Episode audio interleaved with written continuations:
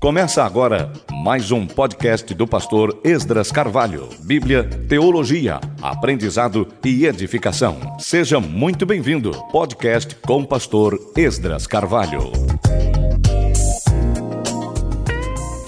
Olá, gente querida, gente boa que nos acompanha por aqui pelo nosso podcast semanal. Seja muito bem-vindo. Você sabe, toda semana, toda quinta-feira, a gente se esforça para publicar, trazer ao ar, trazer a público um conteúdo de qualidade, estudos bíblicos, meditação e edificação para os nossos ouvintes. Então compartilhe, espalhe para todo mundo, convide pessoas, ensine alguém que não sabe usar esses recursos para que possa ouvir podcast. E lembre de recomendar esse podcast, o podcast do pastor Esdras Carvalho. Nós estamos estudando o livro de Provérbios e estamos agora no episódio 11. Vamos falar hoje sobre mulheres. Um tema delicado, né? Você que está nos acompanhando, você mulher, você irmã em Cristo, não se constranja, fique por aí, tá? Não se constranja não, fique com a gente. Nós vamos aprender à luz da Bíblia o que Deus planejou para as mulheres e como uma mulher se enquadra no propósito divino a partir de Provérbios. Lembre que o título do nosso estudo é Só para quem quer viver bem. Ou seja, apesar de Provérbios ser um conjunto de conselhos dados pelos sábios para que os jovens ou aqueles que, ouvindo e lendo esses conselhos, queiram praticá-los, na realidade, esses conselhos são conjuntos de ações a serem tomadas, atitudes que eu devo tomar para construir um estilo de vida que me faça viver bem, que me faça viver feliz. Por isso, só para quem quer viver bem. Por quê? Porque ouvir o conselho, ler o provérbio é uma coisa, querer mudar os hábitos da nossa vida e passar a praticar novas ações e desenvolver um novo conjunto de hábitos é sempre custoso, custa caro. Mas quem faz, acerta com a direção e a vontade de Deus. Vamos lá então falar sobre mulheres, episódio 11. Provérbios 11 e 16 e também Provérbios 12 e 4. Mas em casa, hora que você tiver um tempinho, você lê também Provérbios 31, porque a gente vai abordá-lo também, embora eu não vou ler tá? Com essas três referências, nós queremos dizer de uma vez por, por todas o que Provérbios nos diz sobre mulheres, ok? Então eu vou ler primeiro o versículo 16 do capítulo 11, em três versões, na sequência: Nova Almeida atualizada, Nova versão transformadora, a mensagem. Depois eu vou ler 12 e 4 de Provérbios, na mesma sequência: Nova Almeida atualizada, Nova versão transformadora e a mensagem. E aí partimos para o comentário. Vamos lá? Diz assim 11 e 16 de Provérbios: A mulher bondosa alcança honra, os poderosos adquirem riqueza. A mulher bondosa ganha respeito. Tudo que os homens cruéis obtêm é riqueza. A mulher bondosa conquista respeito, mas o violento só se apropria de coisa roubada. Agora 12 e 4. A mulher virtuosa é a coroa do seu marido, mas a que envergonha o marido é como podridão nos ossos. A mulher virtuosa coroa de honra a seu marido, mas a que age vergonhosamente é como câncer em seus ossos. A esposa amável revigora o marido, mas a mulher que o envergonha é um câncer nos ossos. Veja que são expressões claras e duras sobre a mulher. O livro de Provérbios, querido, se ocupa exaustivamente com o tema da mulher. Quem é a mulher? Como ela deve ser? O que Deus espera de uma mulher?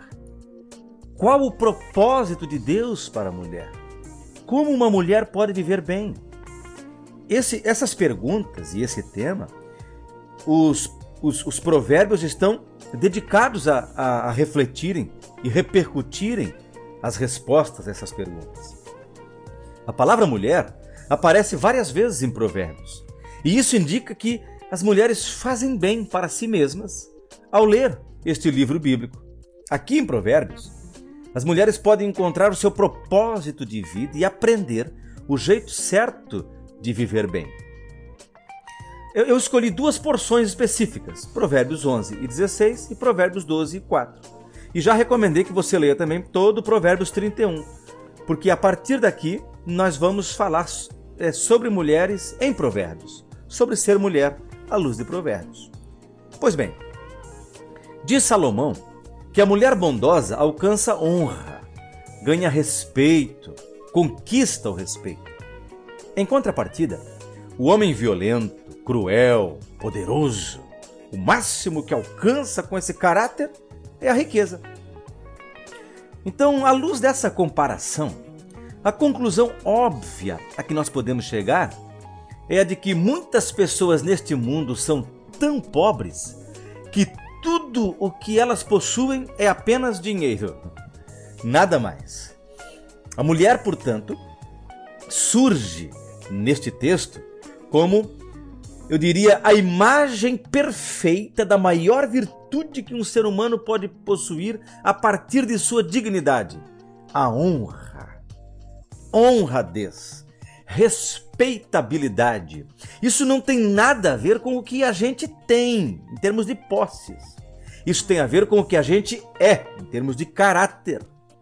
Esta é a solução para o famoso dilema entre o ter e o ser. Então, é, a pergunta que fica agora é a seguinte: qual tipo de mulher é capaz de simbolizar o respeito, a honradez? Qual mulher? Qualquer uma? Basta ser mulher e pronto? Não, absolutamente não. É, a, é, a, é essa que a, que a Bíblia chama de mulher bondosa. Ela é que é símbolo da honradez e da respeitabilidade. Escute bem, eu vou repetir. É a mulher bondosa. Ela é que é símbolo da honradez e da respeitabilidade. Então deixa eu falar um pouquinho sobre a bondade. Por exemplo, Jesus disse ao jovem rico em Marcos, capítulo 10, versículo 18: Por que você me chama de bom?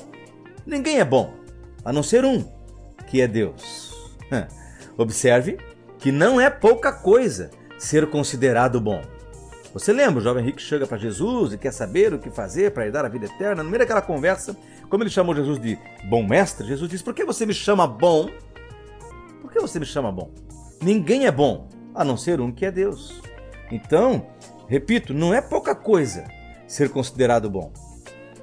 Já em outra ocasião, Jesus disse: Ora, se vocês, que são maus, sabem dar coisas boas aos seus filhos, quanto mais o Pai de vocês que está nos céus dará coisas boas aos que lhe pedirem. Isso é sermão da montanha, Mateus capítulo 7, versículo 11. Então Jesus está dizendo: para o jovem rico só tem um que é bom, que é Deus. Para os seres humanos vocês são maus. Embora maus, sabem dar boas coisas aos seus filhos. Imagina o Pai celestial de vocês se não vai dar coisas boas aos que lhe pedirem. Jesus está nos ensinando afinal?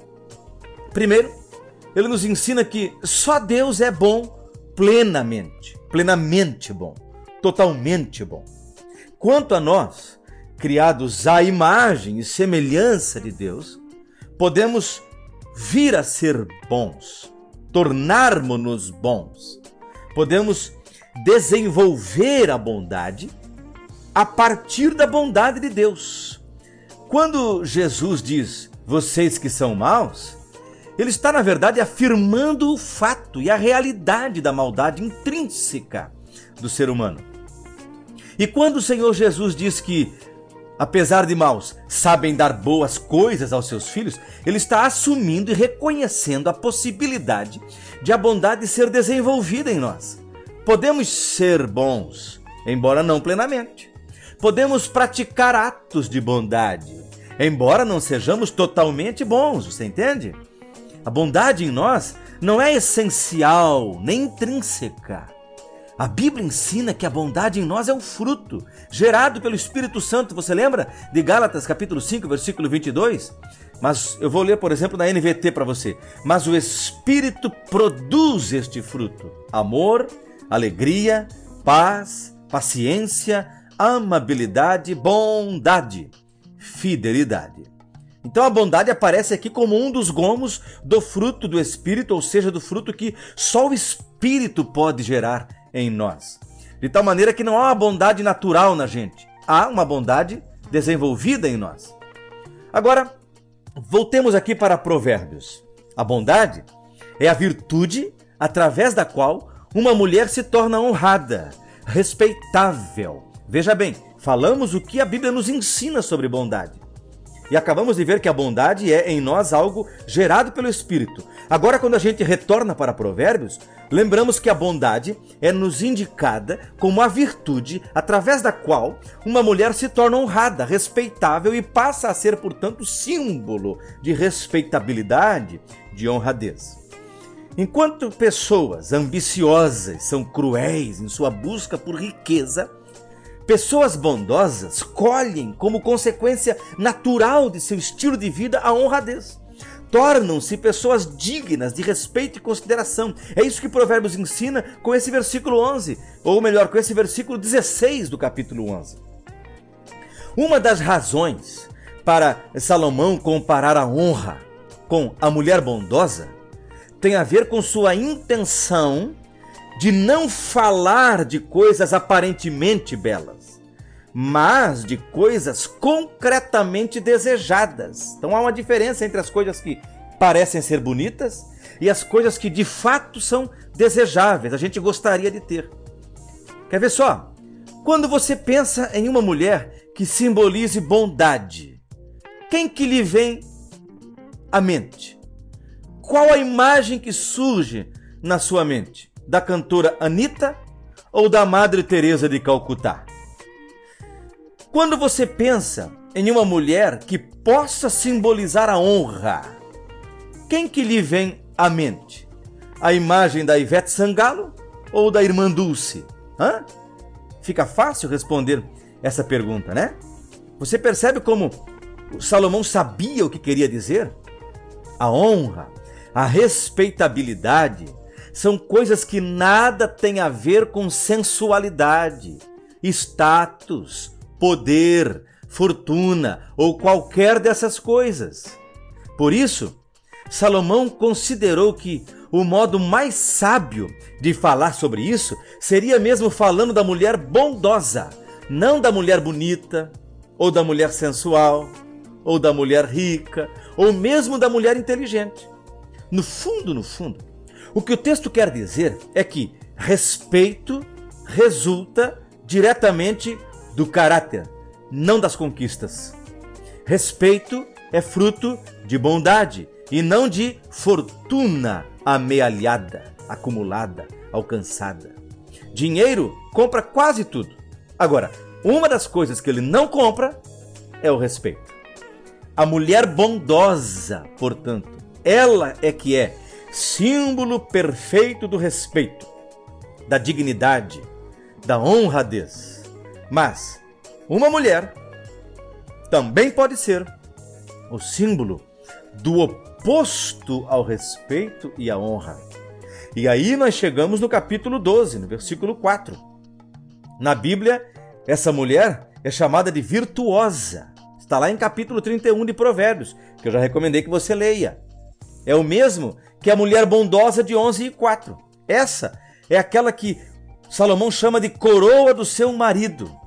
Em contrapartida, há um outro tipo de mulher, que é a mulher que envergonha o seu esposo.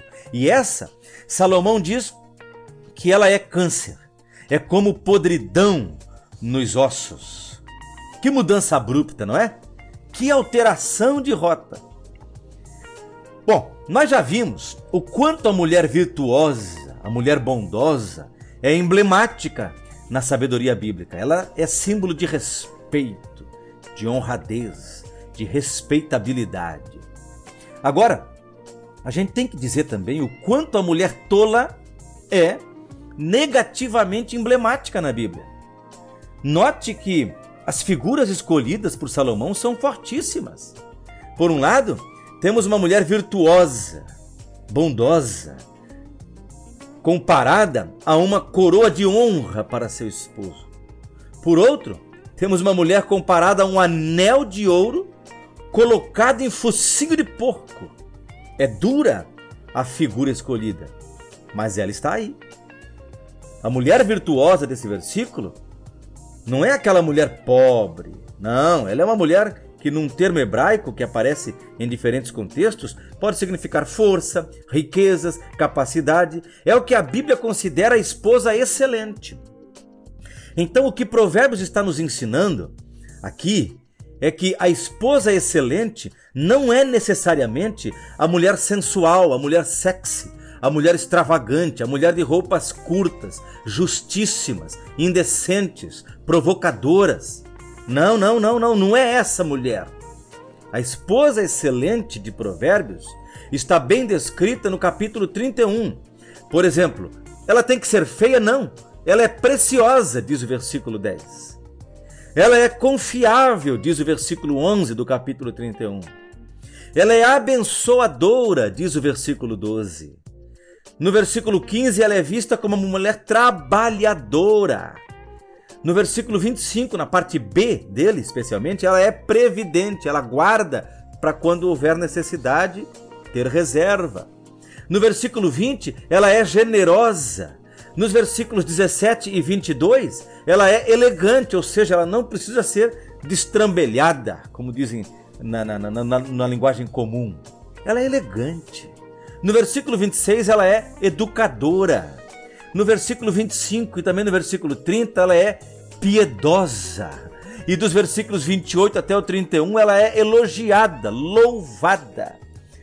Portanto, nós que vivemos nessa geração das mulheres fúteis, da mulher que assiste propaganda de meia fina, dizendo assim: porque o que é bonito é para ser mostrado. Ou seja, quanto mais curta a roupa, quanto mais justa a roupa, quanto mais provocante a maneira de ser dessa mulher, mais ela é aplaudida e elogiada, faz bem falar à luz de Provérbios quem é a mulher excelente e o que ela simboliza. Se ela é bondosa, se ela é virtuosa, com todas essas qualidades que narramos aqui, então ela é símbolo de honradez, de respeitabilidade. Antes de eu eh, partir para a, a, o encerramento, eu quero deixar clara essa distinção. Veja bem, ela pode ser símbolo de respeitabilidade e honradez. E ela pode ser símbolo de vergonha, e como vergonha, ela é câncer nos ossos do seu marido, é como uma podridão nos ossos. Que mulher você quer ser? Agora, nós temos que lembrar também que em Provérbios nós estamos diante de conselhos dos mais antigos e sábios para os mais jovens. Então, esse conselho é distribuído assim, ou é dividido assim. O que o sábio está querendo dizer para mulheres? Não seja vulgar, fútil. Seja bondosa, seja elegante, seja como a mulher excelente de Provérbios. E o que, que os sábios estão ensinando para os jovens, para os moços? Fica ligado, cara. Olha bem quem tu escolhe para casar. Em vez de olhar somente para a beleza e a sensualidade, olhe para o caráter primeiro.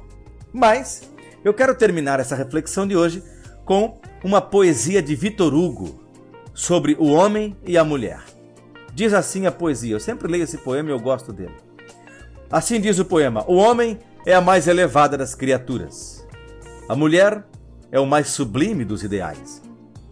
Deus fez para o homem um trono, para a mulher um altar. O trono exalta, o altar santifica. O homem é o cérebro, a mulher o coração. O cérebro produz a luz, o coração produz o amor. A luz fecunda, o amor ressuscita. O homem é gênio, a mulher é o anjo. O gênio é imensurável, a mulher é indefinível. A aspiração do homem é a suprema glória. A aspiração da mulher é a virtude extrema. A glória promove a grandeza, a virtude conduz à divindade. O homem tem a supremacia, a mulher a preferência. A supremacia significa a força, a preferência representa o direito. O homem é forte pela razão, a mulher invencível pelas lágrimas. A razão convence, as lágrimas comovem. O homem é capaz de todos os heroísmos, a mulher de todos os martírios. O heroísmo nobilita, o martírio sublima. O homem é código, a mulher, o evangelho. O homem é a águia que voa, a mulher, o rouxinol que canta. Voar é dominar o espaço, cantar é conquistar a alma. O homem é um fanal, a consciência. A mulher tem uma estrela, a esperança. O fanal guia, a esperança salva. Enfim, o homem está colocado onde termina a terra e a mulher onde começa o céu. Parabéns a Vitor Hugo por sua poesia. E agora, à luz de Provérbios, já temos a imagem que a Bíblia traça da mulher, a imagem da esposa excelente. Ela é bondosa, virtuosa, respeitada. Um abraço forte, até o nosso próximo podcast. Viva para fazer valer a pena a sua vida e que Deus te abençoe.